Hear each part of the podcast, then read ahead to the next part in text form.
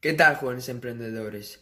Tienes que enseñar tu basura, tienes que enseñar lo que está mal contigo mismo, tienes que enseñar tus inseguridades y sobre todo tienes que enseñar tu mierda. ¿Y por qué crees que te digo esto? Te digo esto porque cuando tú eres capaz de mostrar tus debilidades, eh, lo que está mal contigo mismo, al mundo, al resto de las personas, estas personas inmediatamente te van a entender, inmediatamente se van a poner en tu piel, en tu lugar y van a empezar a tener cariño contigo, porque solo hay muy pocas personas que tienen la confianza y la valentía suficiente como para enseñar sus problemas, sus debilidades y lo que está mal con ellos.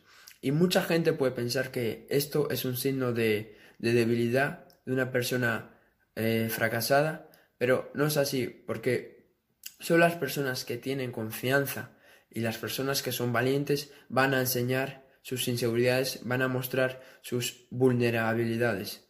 Entonces, si tú quieres empezar a que las personas eh, empiecen a conectarse contigo, muestra tus problemas, muestra lo que está mal contigo mismo y ellos inmediatamente se van a conectar contigo. Porque todo el mundo sabe que cada persona tiene sus propios problemas, todo el mundo sabe que cada persona tiene sus propios dilemas y conflictos.